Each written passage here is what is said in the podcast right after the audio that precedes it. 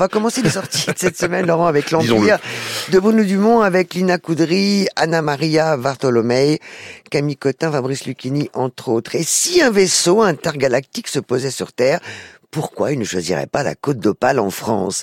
Bref, Star Wars et ses questions métaphysiques chez Bruno Dumont avec ce film L'Empire, fable, fantaisie, des effets spéciaux très dignes d'ailleurs, et sur Terre de sacrés comédiens, Lina Coudry en tête en Marilyn désarticulée. Ouais, c'est, euh, j'avoue, mon coup de cœur de la semaine, euh, voire un peu plus pour cet ovni euh, de cinéma à tous les sens du terme. C'est l'improbable rencontre entre Star Wars et le Petit Quinquin, entre 2001 et La Vie de Jésus, et puis aussi entre Dune, le 2 à venir, et La Jeanne de Charles Peggy. C'est dire si vraiment il y a de l'improbable dedans, mais comme vous le disiez très très justement, Dumont est certainement le cinéaste français actuel le plus métaphysique. Ces questions l'intéressent depuis depuis toujours elle, ces interrogations traversent tous ses films, même quand, même quand ils sont en apparence burlesques. Et c'est fascinant, fascinant de voir comment il raccorde précisément ces questions, cet univers avec la science-fiction hollywoodienne dans tout ce qu'elle a de d'ampleur, etc. Avec un, un film qui a des vrais moyens. C'est un film à 8 millions d'euros, c'est pas du tout au ah, rabais. quand même. Oui, oui, non, mais c'est bien, mais c'est très très bien parce que voir dans le ciel une sorte de cathédrale d'Amiens resserrée qui devient un vaisseau spatial, je trouve ça merveilleux. Et d'ailleurs, insistons sur le fait que c'est un créateur d'images incroyable et le premier plan du film sur une plage de la côte d'Opale est à tomber. Ouais, ouais, du grand cinéma. Le successeur, c'est le deuxième film de Xavier Legrand après Jusqu'à la garde. Heureux et accompli, Elias devient le nouveau directeur artistique d'une célèbre maison de haute couture française. Quand il apprend que son père, qu'il ne voit plus depuis de nombreuses années, vient de mourir et d'une crise cardiaque, il se rend au Québec pour régler la succession.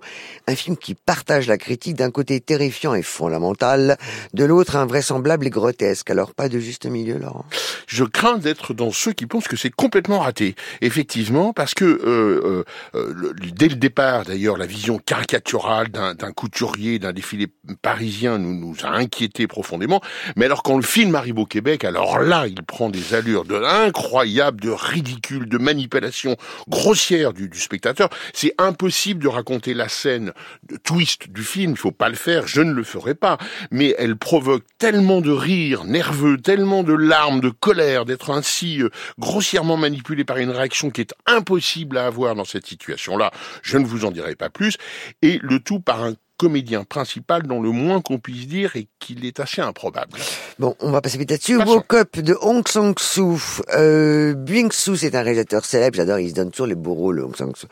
Euh, accompagne sa fille chez une amie de longue date, propriétaire d'un immeuble.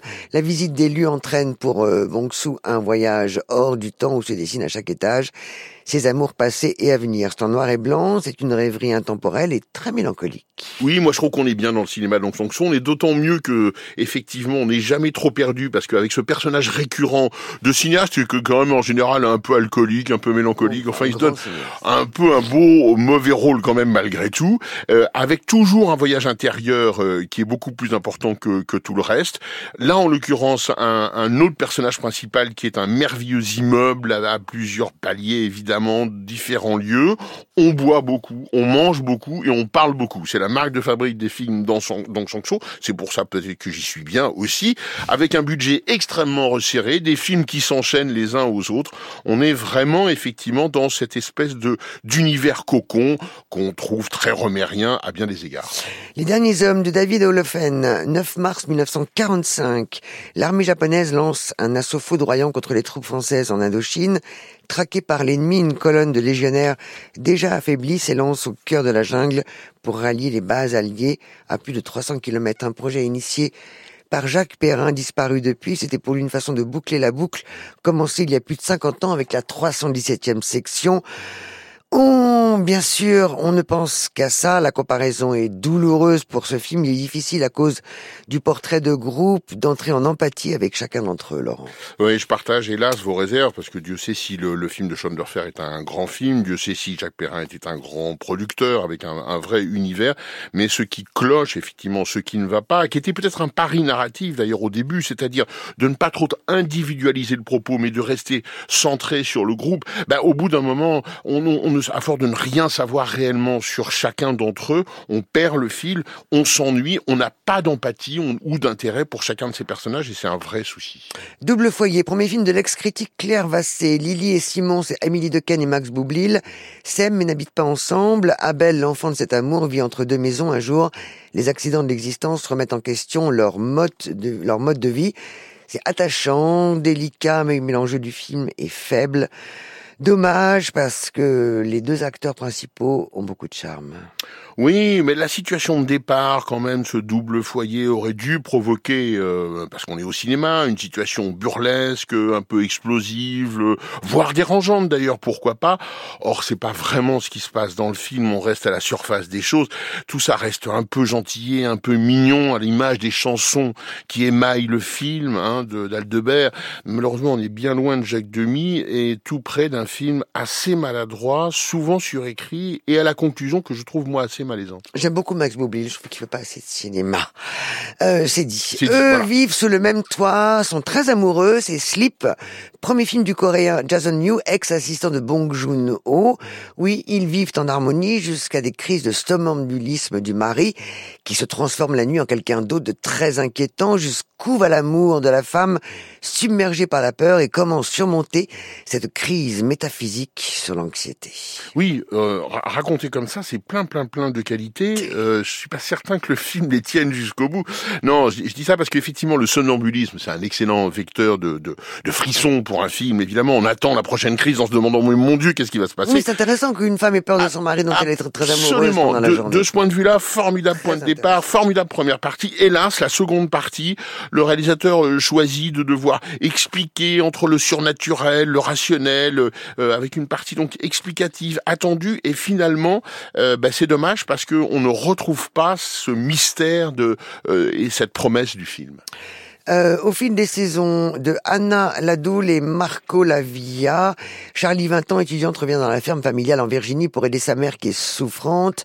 Charlie étudie la finance tandis que Laura gère un élevage de poules. Après une longue absence, Solange, la mère de Laura, la grand-mère de Charlie, débarque à la ferme. C'est de neuf. Chronique douce amère, voilà pour le cliché comme ce film qui enfile un peu les stéréotypes. Heureusement, il y a deux neuves.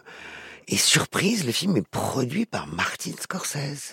Oui, alors là, ça laisse un peu effectivement euh, quoi, on va dire.